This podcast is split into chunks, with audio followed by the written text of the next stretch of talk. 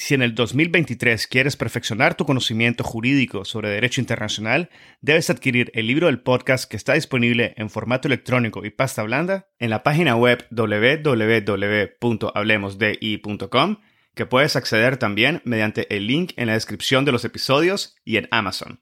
El libro ofrece 16 capítulos que analizan diversos aspectos históricos y contemporáneos del derecho internacional público, el futuro de las Naciones Unidas, el surgimiento del derecho ambiental internacional, así como la justicia y los procesos internacionales, incluyendo aquellos ante la Corte Internacional de Justicia y la Corte Penal Internacional. También incluye cuestiones relativas a los derechos humanos y el derecho internacional humanitario, como la reparación de las víctimas de crímenes internacionales, el derecho de los pueblos indígenas, el derecho del mar y la llamada Blue Economy. Adquiere el libro y disfruta de contenido jurídico de primer nivel y en español.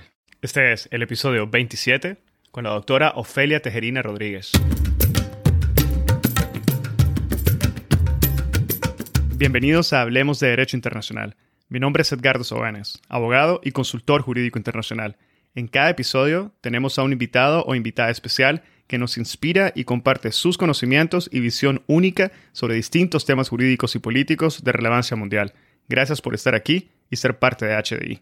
El día de hoy tuve el gran gusto de conversar con la doctora Ofelia Tejerina Rodríguez sobre el control de las tecnologías de la información, las comunicaciones y la libertad de expresión desde dos perspectivas, la perspectiva del Estado y desde la perspectiva de las empresas privadas. La doctora Tejerina empieza el episodio refiriéndose a las excepciones al derecho de la privacidad, la normativa jurídica sobre la cual los estados justifican o determinan la necesidad de traspasar ese derecho a la privacidad. Nos habla sobre el procedimiento que siguen los gobiernos para intervenir los datos de carácter personal o las comunicaciones de los ciudadanos que se encuentran en plataformas que pertenecen a empresas, y se refiere a la intervención de las autoridades, la seguridad ciudadana, los estados excepcionales y la existencia del derecho a la privacidad efectiva.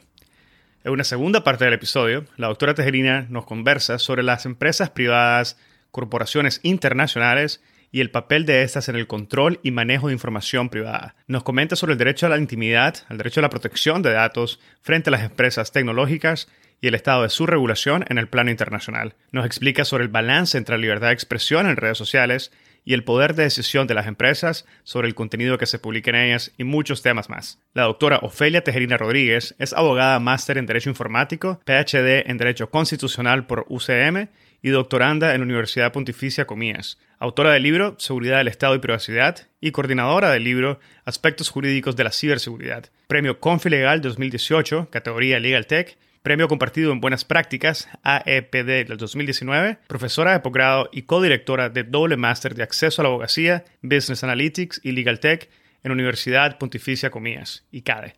Presidenta de la Asociación de Internautas y coordinadora de proyectos en Observatorio Legal Tech, Garrigues, ICADE. Espero que disfruten de este episodio, lo compartan en sus redes sociales y con quienes consideren podrían beneficiarse del contenido.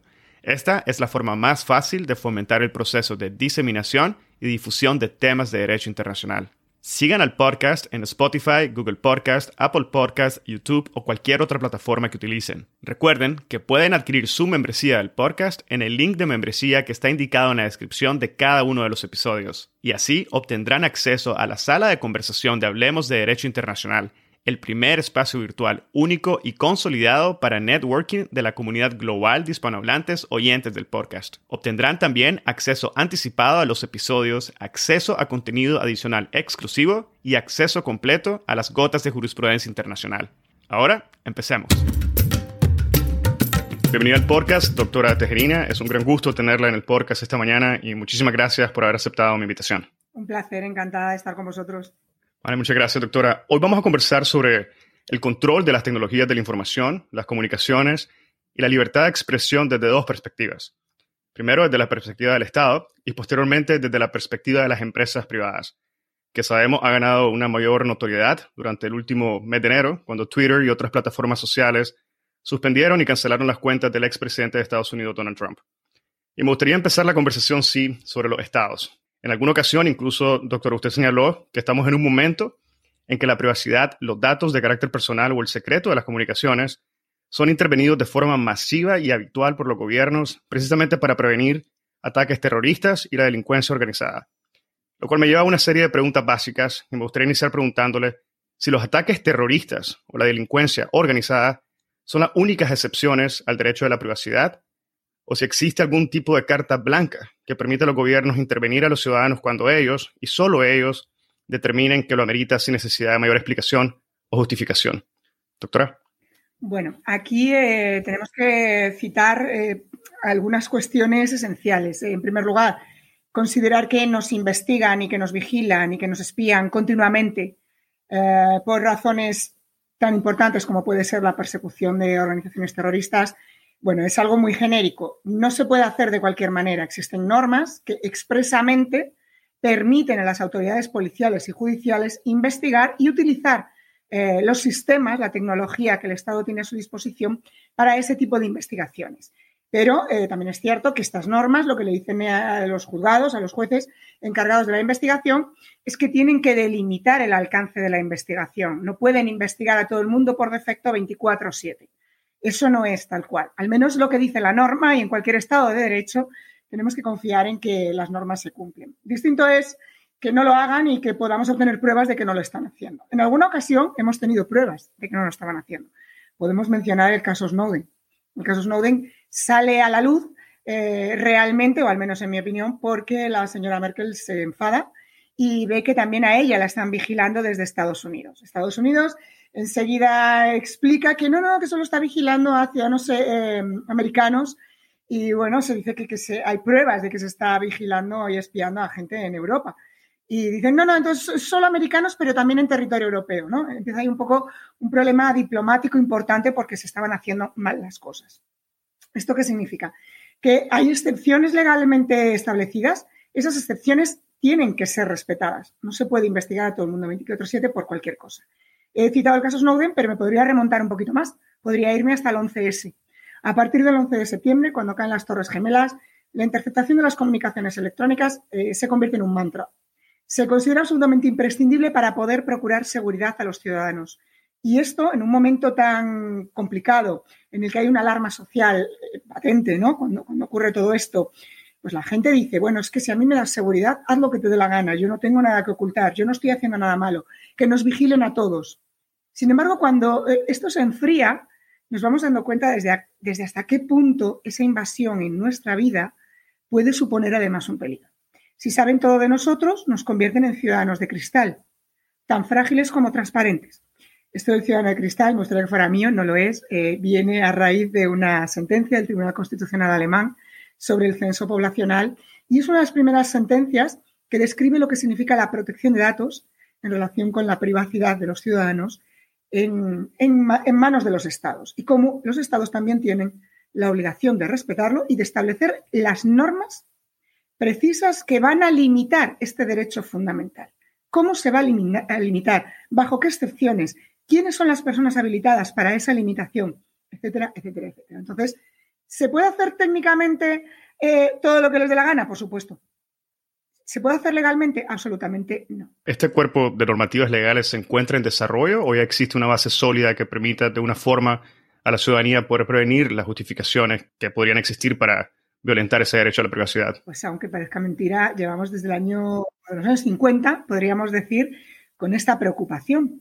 Eh, voy a citar, y eh, lo cito porque es una obra que a mí me, inspiró en mi primera tesis doctoral, eh, es IBM y el Holocausto. Es un libro documental que recoge cómo IBM, la, empresa responsable de, sistemas informáticos y de la producción de ordenadores y, demás, pues facilitaba al Tercer Reich computadoras de entonces para que pudieran realizar el censo poblacional se, utilizaban tarjetas perforadas, tarjetas que tenían una perforación allá donde las características del ciudadano que estaba siendo censado se correspondían. Entonces, el censar a la población judía se hizo muy rápido gracias a la automatización del servicio.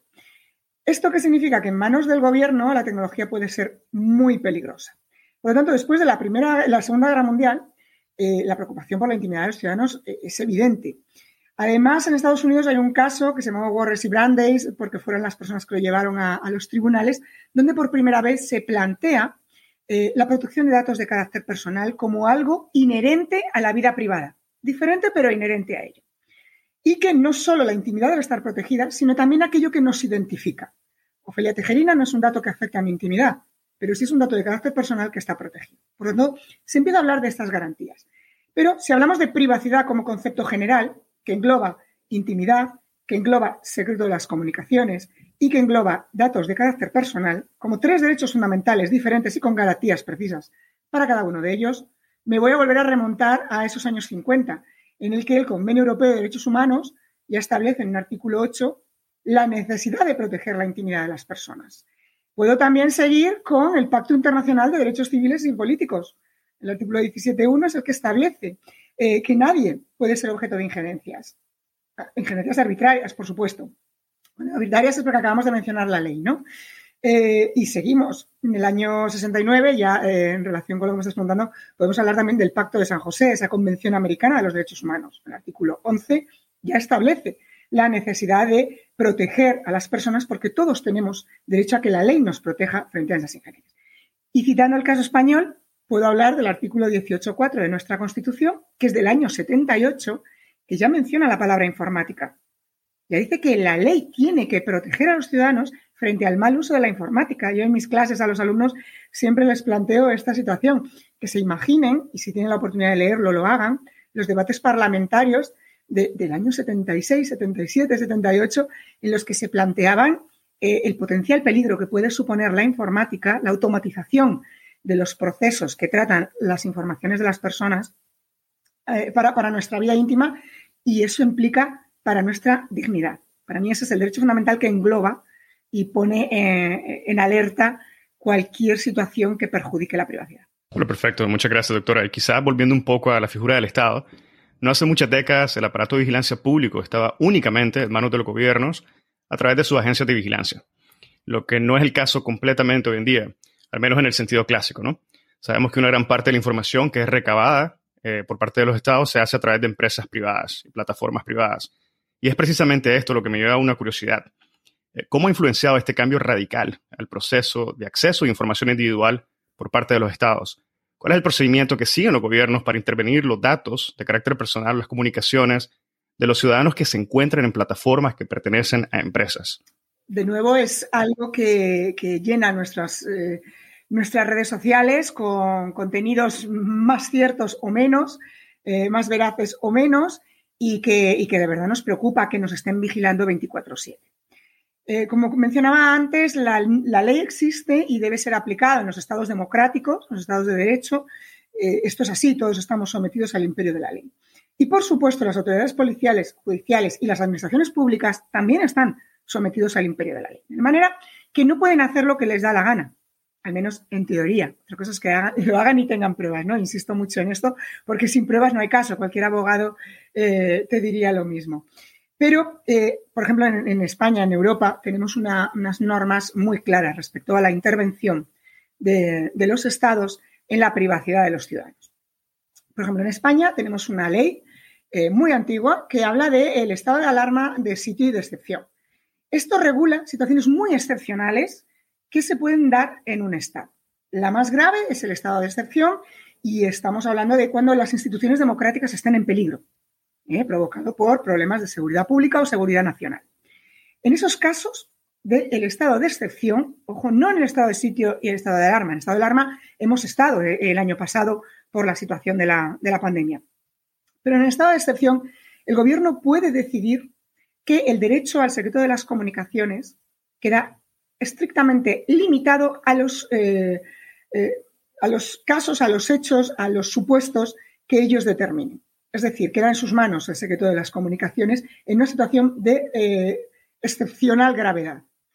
Si no, en España lo que hacemos es acudir, por ejemplo, a la ley de enjuiciamiento criminal.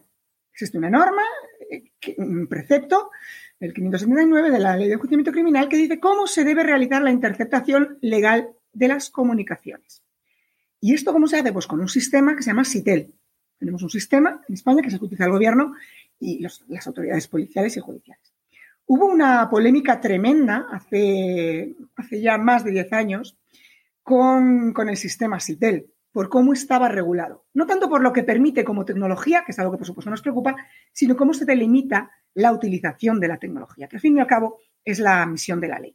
Bueno, pues en esta polémica se intervino la Asociación de Internautas porque entendía que las normas que desarrollaban cómo se podían intervenir las comunicaciones, es decir, las normas que limitaban un derecho fundamental, no eran las adecuadas, no estaban aprobadas por el procedimiento más adecuado.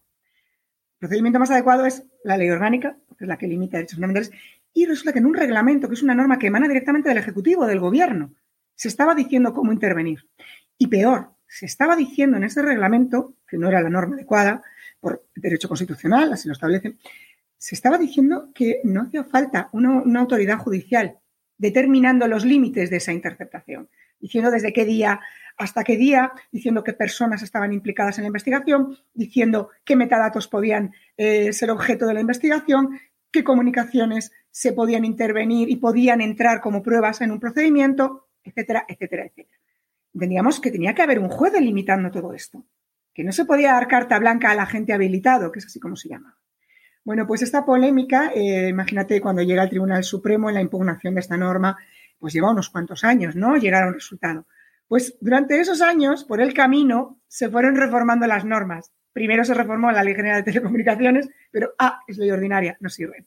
Y después se reformó en 2015 la Ley de Enjuiciamiento Criminal para ya dar cabida a esa autorización del juez. Eh, fíjate que fue curioso porque la sentencia del Tribunal Supremo que resolvió nuestra impugnación no nos dio la razón. Nos dijo que no había ningún problema, que eso era absolutamente legal y perfecto y que los metadatos, por ejemplo, son datos de carácter personal, en investigaciones graves quedan fuera de la ley de protección de datos. Así es. Pero es que los metadatos tratados en conjunto afectan absolutamente la intimidad de una persona. La hora en la que llamas, con quién te relacionas, cuánto tiempo estás hablando con muchas personas, desde dónde, hacia dónde, todo eso afecta unido a la intimidad. Y es lo que nosotros entendíamos. Hay un voto particular de esta sentencia del Tribunal Supremo Español, que es del año 2008, que, que os invito a consultar, que es del magistrado Óscar González González y es tremendo. Es muy buena porque sí que sigue la jurisprudencia inicial del Tribunal Supremo respecto a la protección de la información de las personas en eh, materia de secreto de las comunicaciones. Eso fue muy sonado, no nos dieron la razón en sentencia, nos la dieron un año después con un pequeño acuerdo del Pleno del Tribunal Supremo de cuatro líneas en las que se decía que sí, que tenía que haber una autorización judicial y luego con esa reforma eh, del año 2015 ya en la norma adecuada. Ahora mismo entendemos que esto se está haciendo de forma correcta. En España hemos conseguido la sociedad civil protestar por esta situación. En Europa se sigue una línea muy parecida. Existen sentencias del Tribunal de Derechos Humanos Europeo que eh, desde el año 88 venían ya siguiendo esta línea eh, doctrinal que busca proteger a los ciudadanos frente a las injerencias arbitrarias de los estados en la intimidad. Únicamente me quedaría una duda, doctora, si es posible. Eh, y sería la forma de acceder a la información que se encuentra depositada en, digamos, una plataforma como Facebook. En el caso de que fuera el Estado o la Fiscalía, o incluso el, que representa a la persona que está siendo procesada, ¿cómo se puede acceder a esta base de información eh, que está depositada en un servidor en Estados Unidos, por ejemplo? No es fácil, no es fácil eh, acceder a, esa información.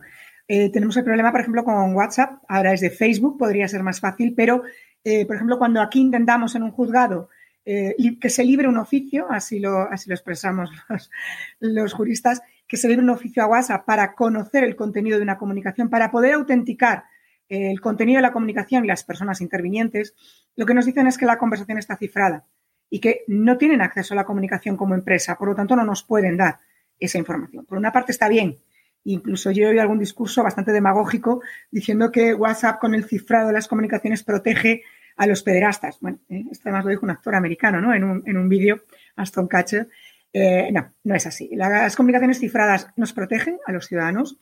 En, en una situación de investigación penal, por supuesto, se puede acceder a otro tipo de eh, informaciones que están en las redes. Los pederastas no usan solo WhatsApp, utilizan redes para almacenar sus contenidos a las que sí se pueden acceder. Facebook tiene sede en España, Google tiene sede en España, em, Yahoo tiene... Las grandes plataformas están establecidas en el territorio europeo. Nosotros podemos solicitar que accedan a darnos quién es el titular de determinado perfil, cómo se puede llegar a los contenidos que están alojados en esa nube. Insisto, Probablemente podamos acceder a las imágenes, fotografías que están colgadas en un perfil de red social, a los posts eh, que se publican eh, en abierto, digo en abierto, eh, no cifrados como una comunicación de mensajería privada. Quiero poner esa diferencia. No es lo mismo mi perfil de Twitter privado, que yo hablo con quienes yo quiero, que la mensajería privada. La mensajería privada es absolutamente privada, de eso se trata. Y los problemas de autenticación de las comunicaciones tienen que verse en conjunto. Primero, para un procedimiento judicial no basta una sola prueba, porque puede ser circunstancial y no concluyente, y hay que basarse en todo lo que puedan buscar las eh, investigaciones. ¿Cómo se puede acceder? Como digo, se trataría de librar oficio a, a los prestadores de servicios de la sociedad de información y ellos deben darnos información hasta allí donde llegan. Si a mí me están garantizando la privacidad de las comunicaciones, pues obviamente ese contenido en concreto no se va a poder ofrecer. Pero hay otras formas de encontrar más información sobre quién se comunica con quién, desde qué lugar, hasta qué hora, eh, qué contenidos pasan de la mensajería privada a plataformas en la nube, que ahí es donde está realmente el grueso de las investigaciones. Bueno, muchísimas gracias. Y quizás ahora me gustaría referirme un poco a lo que sería la intervención de las autoridades. ¿Cómo pasa de, una simple acción de, vigilancia a una situación de acción por parte de, las autoridades? ¿Existe algún parámetro que pueda medir eh, una situación que justifique eh, una actitud subsiguiente o una intervención física por parte de las autoridades nacionales a un individuo, eh, ¿qué justificaría a las autoridades poder hacer una intervención física? Bueno, para que se produzca una interpretación legal de las comunicaciones, lo primero que tiene que haber es eh, una denuncia o una querella. Tenemos que ver exactamente, estoy hablando del contexto penal. En el contexto civil sería más complicado. Yo para denunciar una infracción de, de mis derechos al honor mm, o a la intimidad, pues mm, probablemente puedo eh, utilizar la vía civil y para invadir derechos fundamentales tiene que el juez valorar la proporcionalidad de la medida. Es decir, usted me está pidiendo que yo intercepte una serie de comunicaciones para usted obtener un derecho de carácter socioeconómico, pues a lo mejor no es proporcionado. Estamos hablando de enfrentar dos tipos de derechos, uno de corte socioeconómico y otro de carácter fundamental. En este caso, prima la protección de derecho fundamental. En derecho civil, como digo, sería un poco más complicado. En derecho penal, cuando hablamos de investigaciones graves, en primer lugar tenemos que hacer una distinción entre lo que sería un delito perseguible a instancia del ofendido, los delitos contra eh, las ofensas al honor, por ejemplo, como las injurias y las calumnias. Una injuria es un insulto grave, una calumnia es una em, acusación de haber cometido un delito a sabiendas de que no es cierto. Estos dos ejemplos, o unas amenazas, son ejemplos que pertenecen a la vía penal, a la jurisdicción penal, y podrían justificar una interceptación de comunicaciones. Pero, insisto, habría que ver los hechos concretos entre los que nos encontramos y si es proporcionado mm, eh, cercenar un derecho fundamental. Estoy hablando de lo más básico que es cuando requiere una denuncia de alguien, del, ofendido. Si nos vamos a casos más graves, como puede ser un asesinato, un delito de violencia de género, eh, pues, digamos, eh, también incluso algunos delitos de corte económico, pero realmente graves, ya imaginemos cuando hablamos de investigaciones de bandas organizadas y de terrorismo, muchísimo más grave aún, por lo tanto, mucho más proporcionada la injerencia. Si la injerencia está proporcionada, el juez puede dictar ese acto de interceptación. Y entonces se pone en marcha el mecanismo.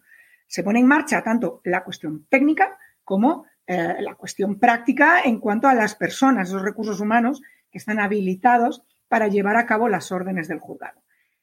También hay muchos límites que a veces se olvidan. Aquí tenemos el caso del juez Garzón, cuando se dedicó a intervenir comunicaciones, conversaciones entre los abogados y sus defendidos. Eso es absolutamente ilegal. Por lo tanto, ahí la injerencia no se consideró proporcionada y, en ese caso, pues la prueba, cuando conculca derechos fundamentales, no se puede admitir en un procedimiento. Entonces, eh, las autoridades tienen que preocuparse muy mucho de hacer las cosas bien conforme a la ley, porque si no, ante la impugnación del contrario, del afectado, en este caso hablaremos del que está siendo investigado, ¿no? Eh, la prueba cae. Y si cae la prueba, no hay caso. Por lo tanto, hay que asegurarse de que las cosas se hacen bien. Esto por lo menos a nivel particular. Bueno, muchas gracias. Y quizás para cerrar esta, esta primera parte sobre los estados, me gustaría preguntarle que si usted considera, en base a todo lo que nos ha comentado, que existe algún refugio de privacidad en el mejor sentido orwelliano hoy en día. ¿Existen garantías internacionales respecto a los derechos fundamentales que se ha referido? Por todo lo que comenta, no es necesariamente absurdo preguntarse si verdaderamente existe aún un derecho a la privacidad al menos el derecho a la privacidad de una óptica clásica. Podríamos hablar de una jaula de Faraday, ¿no? Poner en casa todo completamente lleno de, papel plata o cualquier otra, un inhibidor, lo que queramos. Existen, lo mismo que existe tecnología para invadirnos, existe tecnología para protegernos. Yo soy muy fan de, pensar en la tecnología como una herramienta de protección, más que como una herramienta de, invasión. Pero todo depende de nosotros. La intimidad eh, no deja de tener una vis muy subjetiva entre lo que nosotros podemos considerar más o menos íntimo. Hay una parte objetiva eh, que, está eh, determinada en las leyes, porque si no, no habría forma de regularlo. Pero yéndonos al aspecto más práctico, porque antes he hecho una clara distinción entre lo que dice la ley, cómo deben ser las cosas, y la parte práctica, cómo son, que esto es de lo que estamos hablando ahora, de esa realidad de nosotros, cómo podemos protegernos, pues como digo, utilizando tecnología a nuestro favor, podemos, eh, en primer lugar, diseccionar para qué utilizamos las redes sociales. ¿Todas para todo? No.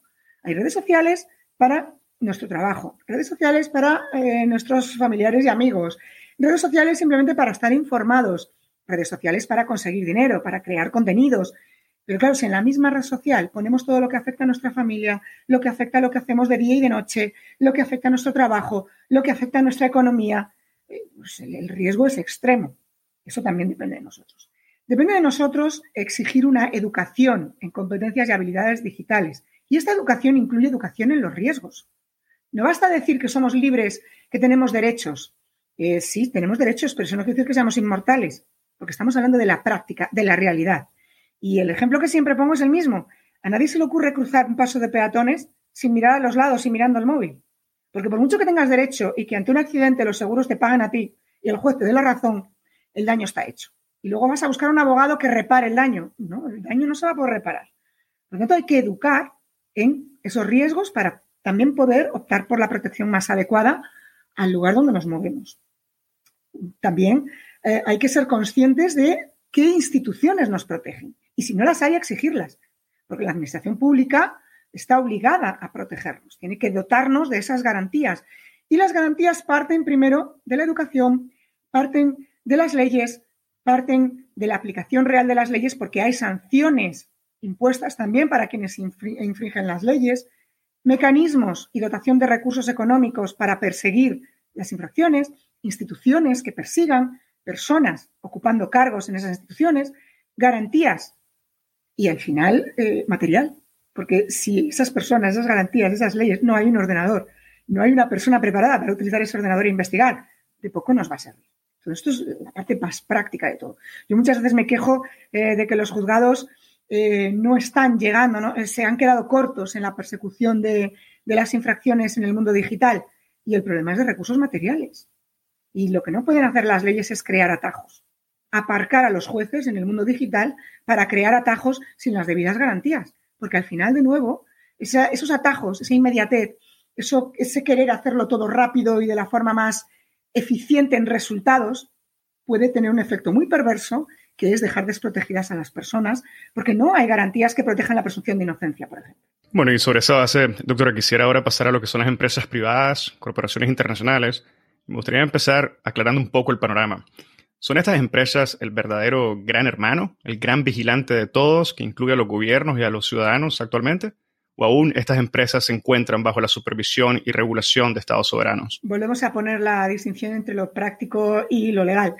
Lo práctico, por supuesto, son las grandes empresas las que eh, nos están poniendo fácil regalarles nuestros datos. Eso para empezar. Porque primero hay un acuerdo de voluntades en el que yo te doy esto y tú me das esto. Bueno, pues ahí empezamos. A partir de ahí eh, tienen la tecnología necesaria para poder entrar allá donde nosotros no queremos que entren. Pero en el momento en que entramos en su tablero de juego, estamos también expuestos. La ley no se lo permite, pero tecnológicamente pueden hacer. Que la ley no se lo permite quiere decir que buscamos responsabilidades legales, buscamos multas que sancionen esas conductas. Pero también es verdad que a veces la ley sin pruebas no puede actuar. A veces no, de hecho no debería actuar sin pruebas, para empezar. Eh, las grandes plataformas tienen a su disposición todo para, para saber de nosotros cualquier cosa? Por supuesto. ¿Las leyes se lo impiden? Sí. ¿Qué queremos los ciudadanos? Sanciones. Queremos sanciones no que les hagan cosquillas. Queremos sanciones que de verdad eh, no les compense tratarnos así. Porque es que les compensa, es que dicen, para la sanción que me van a imponer, me compensa hacer lo que me dé la gana. Y eso es lo que no queremos. Y me voy al aspecto ya más grave, donde ya entro en el sector público y entro en materia también de regulación. Que una administración pública, un gobierno, pueda utilizar lo que hacen mal estas plataformas para manipular a los ciudadanos, para conocer quiénes son, dónde van, qué hacen, cuáles son sus gustos, etcétera. Para, primero, emitir desinformación, fake news. Segundo, para emitir marketing electoral, la propaganda electoral, que es algo absolutamente legítimo, pero hay que tener cuidado de dónde tienen la información, porque si nos dicen lo que queremos oír, van a conseguir que les votemos y cambian el destino de un país. Simplemente con esto. Sabemos que es una la, información es poder y, por tanto, que un gobierno pueda utilizar nuestros datos de carácter personal, eh, nuestros gustos, nuestro comportamiento, nuestras emociones, que ahora la tecnología busca conocer las emociones de las personas simplemente con su imagen. Todo eso nos lleva a ser monigotes, nos lleva a ser marionetas en manos del poder. En China tenemos el mejor ejemplo de lo que no queremos. Tenemos el ejemplo de los ciudadanos por puntos. ¿Vamos hacia eso? ¿Llegaremos a eso? Esperemos que no. En Europa somos más estrictos que en Estados Unidos y en Estados Unidos más estrictos que en China. Pero, mm, desde luego, eh, el peligro está ahí. ¿Podría aclarar quizás para aquellos que no estén familiarizados con el término de ciudadanos por puntos? ¿Qué es lo que significa esto? Pues significa que tú tienes un carnet por puntos. Eh, bueno, hay una, serie americana en la que ya, ya se hablaba de ese carnet por puntos, de likes. Hay dos, de hecho. Eh, podríamos hablar de Black Mirror, algún capítulo, y de Upload, que también tiene algún capítulo en relación con, lo que significa vivir por puntos. no eres nadie si no tienes cinco estrellas el carnet del buen ciudadano. Si no cometes infracciones, eres un buen ciudadano, puedes entrar aquí, puedes acceder a este puesto, puedes acceder a esta posición. Eh, si estás de acuerdo con el régimen, eres un candidato perfecto para ser funcionario. Si estás en contra del régimen, no puedes acceder al ciudadano. Y voy a poner un ejemplo, además, eh, sobre esta situación que se ha dado en España hace muy poquito, hace un año. Se aprobó en el año 2018, a finales, una reforma de la Ley de Protección de Datos, que incluía un último título en el que se hablaba de los derechos fundamentales de los ciudadanos en el entorno digital.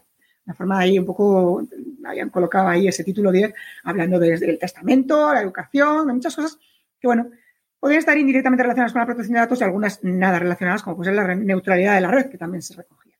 Bueno, pues en este título se hablaba de que los partidos políticos podían acceder a los contenidos de las redes sociales para determinar la ideología de los ciudadanos.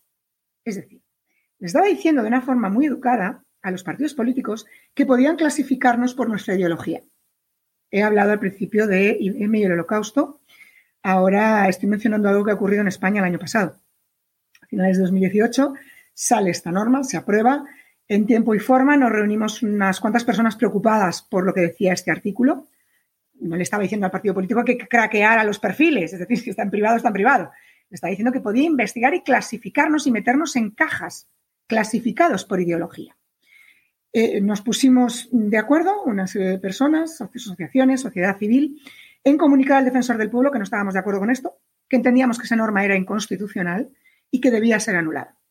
El defensor del pueblo acogió nuestra queja y la llevó al Tribunal Constitucional. El Tribunal Constitucional, en tiempo récord, en una cuestión de tres meses, resolvió y anuló esta, este precepto y, y decayó.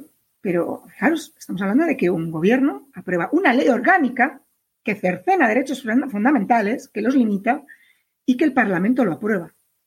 Desde que yo empiezo hablando de IBM con el tercer Reich hasta lo que ha ocurrido el año pasado en España, eh, a veces te puede poner los pelos de punta.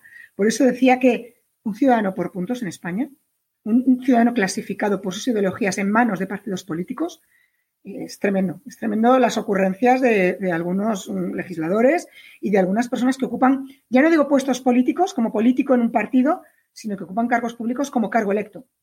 Bueno, muchas gracias. Y quizás ahora pasando un poco desde la perspectiva del derecho internacional público. Como es de su conocimiento, el objetivo del derecho internacional público ha sido siempre regular las obligaciones y responsabilidades de los estados con otros estados, pero no obstante, ya desde hace algunas décadas hemos visto cómo se ha incrementado la necesidad de regular otros actores, sean grupos armados, en, el sector de conflictos, sea la responsabilidad de las empresas, en el sector de los derechos humanos, derecho ambiental internacional, cambio climático. Y claramente tenemos lo que conversamos, derecho a la intimidad y protección de datos frente a las empresas tecnológicas. ¿Qué nos puedes comentar sobre el estado de regulación internacional y lo que sería un régimen de responsabilidades internacionales de las gigantescas tecnológicas actualmente? Pues sería, eh, sería necesario, sería muy importante que hubiera eh, una situación similar a la que ocurre, pues has mencionado con ejemplos como el medio ambiente, por ejemplo. Eh, es más, no sería tan complicado en el sentido de que las grandes tecnológicas están en estados de derecho. Pueden huir hacia estados autoritarios, pero tampoco les conviene. Por lo tanto, ahí el, propio régimen eh, político de los estados es el que les va a marcar el límite de movimientos y podemos aprovecharnos de eso para exigirles ese cumplimiento eh, eh, en un pacto internacional sobre la protección de los derechos de las personas, empezando por los derechos fundamentales. Existen pactos internacionales que ya he mencionado antes que ya les exigen ¿no? que protejan a los ciudadanos. Otra cosa es que crean que no les afecta. Por supuesto que les afecta. Eh, no pueden estar operando em, como destino países democráticos y estar utilizando la información de sus ciudadanos como les da la gana. Porque pueden ser sancionados. Existen tribunales para ello, pero el problema es que las sanciones les hacen cosquillas, no les compensan. También creo que tecnológicamente podría ser peor. Si utilizaran toda la tecnología a su disposición para hacer lo que permite la tecnología, podría ser muy grave. Pero también quiero poner otra vez sobre la mesa que los estados tienen tecnología para protegernos. Por lo tanto, también pueden utilizarla en el mismo sentido. Creo que es una lucha de fuerzas bastante equilibrada. Problema que los estados no tienen tanto dinero como tienen las tecnológicas. De acuerdo, habrá que gestionar ese tipo de recursos. Estamos hablando ya de una cuestión puramente material. En cuanto a la legislación, una normativa internacional, ponerse de acuerdo en una situación eh, en la que eh, la globalización permite que los estados democráticos puedan estar de acuerdo en cuestiones tan básicas, lo que habrá que ver es si a los estados les compensa. Si ellos mismos son los que están interesados en que los ciudadanos podamos ser un poquito de cristal. Mm, podemos eh, mencionar lo que ocurrió con eh, Cambridge Analytica. Eh, claro que hay un interés de los gobiernos por tener ciudadanos de cristal y la sociedad civil llegamos hasta donde llegamos con las reclamaciones. De momento en Europa tenemos un criterio respecto a la intimidad bastante importante. América Latina nos sigue de la mano, estamos en la misma línea en cuanto a lo que significan los derechos fundamentales en la era digital. Puedo mencionar el caso de España, que estamos trabajando en una carta de derechos digitales desde el Ministerio eh, competente para ello. Y bueno, esta carta de derechos digitales no, va a ser una norma como tal, pero lo que busca es que toda la legislación que emane del Parlamento a partir de ya tenga siempre en cuenta una perspectiva digital.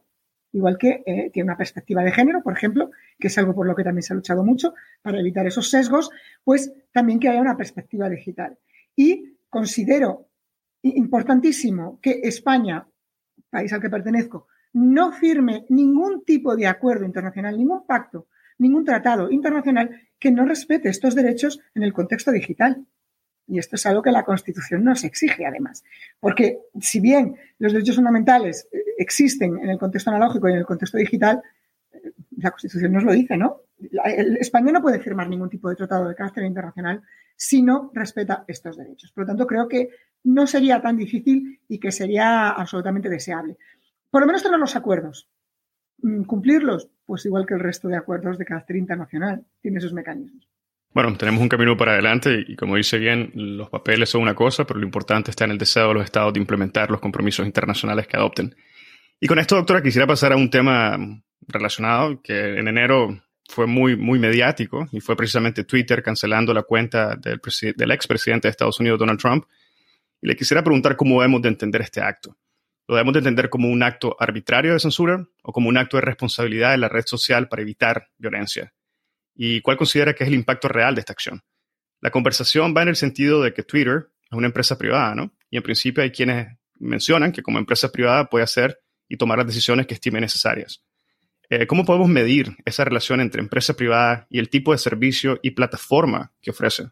Claro, aquí, al dar una respuesta estricta jurídica, eh, tendría que mencionar la legislación americana, cómo lo entiende la legislación europea, cómo podría afectar esto en Latinoamérica y, bueno, podría intentar conciliar todas las legislaciones, pero resulta eh, muy difícil. Pero voy a hablar de una forma muy general y voy a hablar también de una forma muy práctica. ¿Qué significa? Bueno, pues eh, le exigimos a la ley que proteja estas situaciones, que proteja, por un lado, la libertad de expresión, que proteja, por otro lado, la libertad de información, que es algo diferente, que tiene garantías diferentes. Le pedimos también que proteja la libertad de prensa y le pedimos que proteja la estabilidad de los estados democráticos. Que al final, por poner algo sobre la mesa, yo he citado eh, cuatro aspectos que me parecen esenciales en relación con el ejemplo que me pones. Bueno, conciliar todo esto no es fácil. No es, vamos, eh, no es algo absoluto y no se podría dar una respuesta de sí o no, porque cada país adopta sus decisiones. Yo entiendo que en un Estado democrático, en un Estado de derecho, lo primero que se tiene que tener en cuenta son los derechos fundamentales a la libertad de expresión y a la libertad de información, para empezar. Frente a la libertad de empresa, que es otro derecho importantísimo, también de corte constitucional, tenemos que ponderar el caso concreto y ver en qué momento prima uno por encima del otro. Resulta que aquí las leyes en Europa tenían una tendencia hacia la restricción de la libertad de empresa en favor de la protección de los ciudadanos, no de su libertad de expresión e información, sino de su seguridad. Y se decía a las empresas que tenían que ser responsables de lo que se transmitía a través de sus plataformas. Tú eres el que tiene la capacidad para cortar esto. Algo hay que hacer. Mensajes como estos los hemos recibido de los gobiernos y del legislador. Em, por ese motivo, como algo hay que hacer y tú tienes la capacidad para hacer todo esto, te voy a imponer una responsabilidad. En el momento en que tú tengas conocimiento efectivo, esto es la teoría del conocimiento efectivo, es una expresión jurídica, en el momento en que tú tengas conocimiento efectivo de que se está haciendo algo ilícito en tu plataforma, tienes la obligación legal de cortarlo. Y hasta ahí, como teoría, es muy bonita, ¿no? Estamos todos de acuerdo, perfecto, nos viene fenomenal. Bueno, eh, ¿cómo, ¿cómo materializamos ese conocimiento efectivo? Se lo digo yo, ciudadana afectada y ofendida. Oye, Aquí hay algo que no me gusta que creo que es ilegal. Plataforma, toma la decisión, porque tienes conocimiento efectivo, te lo acabo de decir. Bueno, eh, bien, ya tiene conocimiento de que algo me está ofendiendo, pero ¿tiene conocimiento de que eso es ilícito? ¿Sabe fehacientemente que eso conculca las leyes?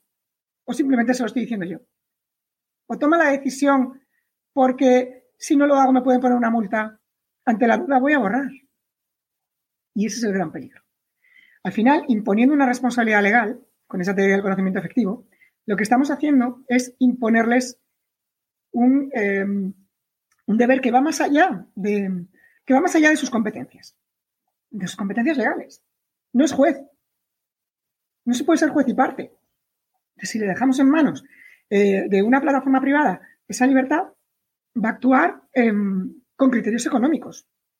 Es decir, ante la multa borro no me voy a plantear si, tú tienes derecho a la libertad de expresión, no me voy a plantear si tú tienes derecho a la libertad de información, me da igual, yo voy a borrar. Y eso es muy peligroso, porque a través de una responsabilidad legal estamos disfrazando otorgarles un poder tremendo sobre la información que podemos y no podemos ver en las redes sociales. Y eso es lo grave. Empezábamos diciendo algo muy bonito, que es ayúdanos a cortar esto de la desinformación, esto es un loco, está delinquiendo, está alterando el orden público con lo que está diciendo en las redes sociales. Fenomenal. Pero cuando lo ponemos en la práctica, nos encontramos con el efecto perverso de poner en manos de las empresas privadas qué es lo que podemos y no podemos ver las personas. Y claro, esto es lo que ha ocurrido con Twitter.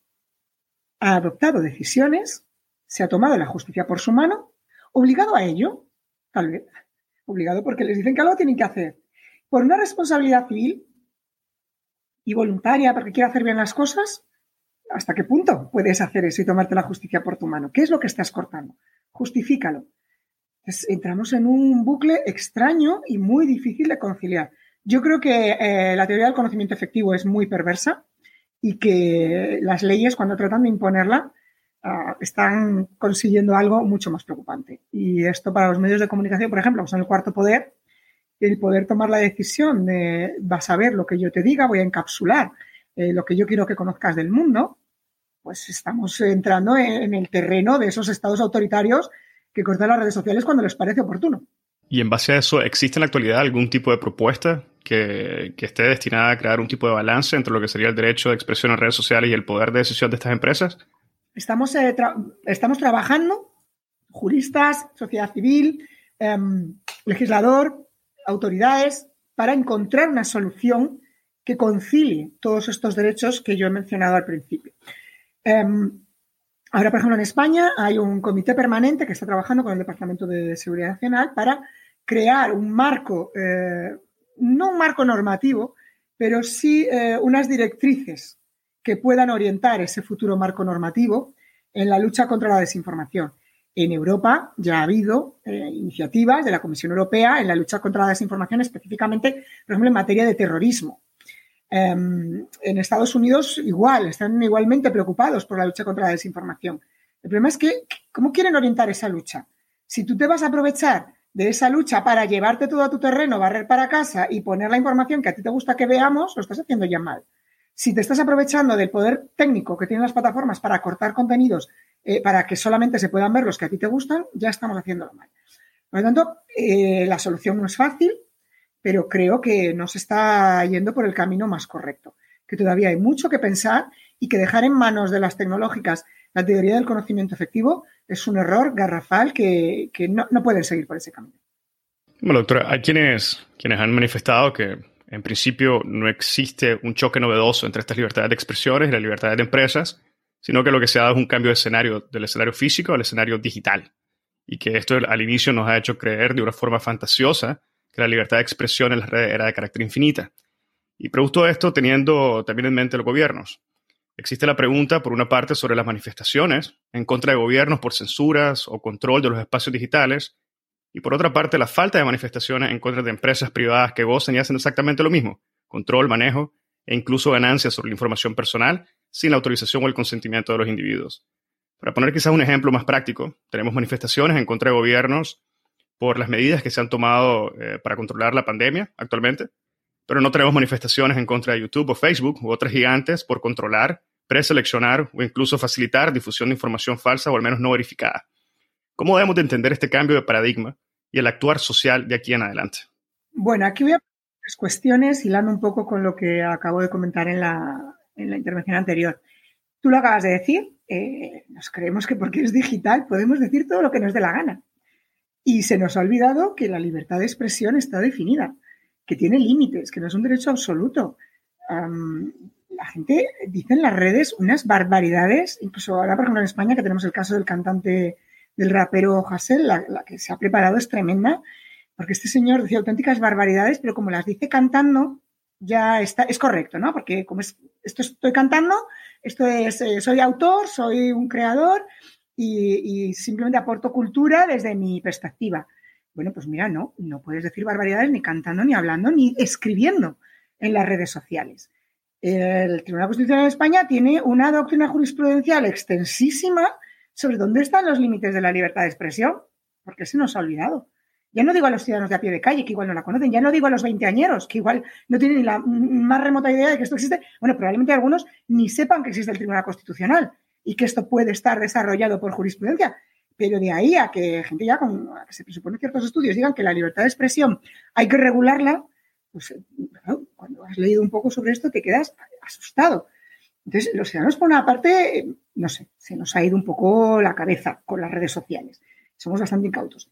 Eh, sigo con la segunda parte. Si yo pongo un altavoz en la plaza del pueblo, yo, empresa privada, pongo un altavoz en el pueblo y le digo a todo el mundo, oye, podéis decir lo que os dé la gana. Esto es para que os expreséis libremente. Se haciendo algo muy bonito, ¿no? Por la libertad de expresión, por los derechos. Adelante, decidnos qué necesitáis, qué queréis. Y alguien coge el, micrófono, el altavoz y empieza a decir auténticas barbaridades. ¿Puedo yo quitarle el micrófono? Bueno, pues habrá que ver si su derecho fundamental a la libertad de expresión y mi derecho a la libertad de empresa concilian o no, que es lo que está diciendo. ¿Hasta qué punto lo que dice es ilegal o no? ¿O está en esa delgada línea que significa libertad de expresión por mucho que a ti te ofenda? Yo puedo decir ciertas cosas. ¿O me estoy pasando ya incluso a lo grave, ¿no? A la parte penal. Estoy cometiendo un delito de injurias o de calumnias o de amenazas. Entonces, yo que tengo el micrófono, ¿qué puedo hacer? Pues hilando con lo que decía antes, que creo que se estaba haciendo mal, ¿por dónde creo que pueden ir las cosas? Mm, yo soy la empresa y me voy directa a las autoridades. Primero recabo pruebas de lo que está ocurriendo. Me voy directa a las autoridades y pido que intervengan. Y luego, como medida cautelar de buena fe y con colaboración con las autoridades, le quito el micrófono a este señor, le quito el altavoz. Problema que tenemos, volvemos otra vez a la práctica, a lo material, a cómo se hacen las cosas, que la ley es muy bonita, pero hay que aplicarla. Eh, hay autoridades que puedan ayudarnos a que ese señor titular del altavoz actúe de la manera más correcta para hacerlo de forma justa y con garantías para quien se está expresando y para quien tiene la empresa, bueno, pues pongamos más recursos en manos de los juzgados. Es que esto se nos está olvidando, estamos creando atajos perversos, como decía antes, como esa teoría del conocimiento efectivo. Yo creo que ese es uno de los caminos. Y, por supuesto, voy al último punto, que es la educación. Sin la educación de la ciudadanía en, las habilidades digitales, en lo que, significan, lo que significan las redes, en que tú no puedes dedicarte a decirle a la gente que ir pegando tiros por la calle está fenomenal, que el terrorismo es una cosa estupenda. Bueno, pues si tú te dedicas a hacer eso, primero tienes que saber, porque es que la ignorancia de las leyes no es excusa de su cumplimiento. Esto también es parte de nuestro derecho constitucional. Si tú no sabes que está eh, prohibido por las normas ir haciendo apología al terrorismo, a mí me da igual que lo cantes, que lo bailes o que lo escribas o que lo dibujas en las calles. Eso no está permitido para ti ni para nadie. Por lo tanto, cumple las leyes. Que tú querías provocar, pues ya has conseguido, ya has provocado. Que provocas 25 veces, se suman las condenas. Si tienes que entrar en prisión, pues tendrás que entrar. Esto de la libertad de expresión lo ampara todo por encima de todo y del bien y el mal, obviamente no. Y encima, si creas una alarma social, si estás creando eh, conflictos en la calle, disturbios, que pones en peligro la seguridad pública de otros ciudadanos, de sus negocios, de su libertad de empresa, de su economía, eh, pero ¿quién te crees que eres? Para saltarte las normas eh, y la Constitución porque estás poniéndole notas musicales, por decirlo con este ejemplo que estamos viviendo en España ahora mismo. Perfecto, doctora, muchas gracias. Y antes de finalizar el episodio, quisiera pedirle que compartiera algunas reflexiones finales sobre eh, lo que sería la posición del individuo en medio de esta, esta situación que nos encontramos, por una parte, los estados en su vigilancia y control, y por otra parte, las empresas privadas en la recaudación de información y, de cierta forma, también colaboración con los estados cuando lo amerita el individuo se encuentra en medio y necesita una protección.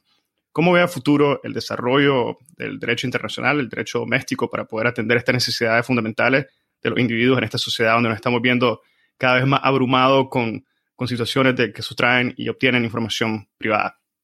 Bueno, pues eh, no es fácil la respuesta, obviamente. Yo tengo que ser muy cauta como, como jurista, como abogada en ejercicio, como profesora, eh, que aunque tengo libertad para ejercer mi profesión y tengo libertad de cátedra, no podríamos decirlo así, bueno, pues eh, tengo que ser cauta, pero también porque así lo pienso, así creo que son las cosas. Estamos en un momento completamente diferente al que conocíamos hasta ahora con la revolución de Internet. Mm, nuestras garantías como ciudadanos cambian, nuestros derechos no. Nuestros derechos fundamentales están ahí, siguen ahí. Eh, los viejos principios del derecho son perfectamente aplicables a los nuevos retos. Eh, yo tenía intimidad hace años, la sigo teniendo ahora. No tiene que venir a un gobierno a decirme que porque yo estoy en una red social y em, he abierto un perfil, están habilitados para, para eh, acceder al contenido de mis comunicaciones privadas en la mensajería privada de esa red social, ¿no? Por poner un ejemplo práctico. Los derechos, los límites, la ley está para algo y se tiene que seguir una, diligencia de vida. Eh, hablamos en tecnología de la diligencia del buen padre de familia en el cuidado de las cosas. Es un término que en tecnología utilizamos continuamente y que proviene del derecho romano. Y que, por supuesto, las plataformas tienen un deber de diligencia en el cuidado de las plataformas. Nosotros tenemos un deber de diligencia en el cuidado de nuestras redes sociales, cómo las utilizamos, qué es lo que hacemos con ellas. Si ponemos información que afecta a terceras personas, cómo estamos afectando a esas personas y qué responsabilidad tenemos también con todo esto.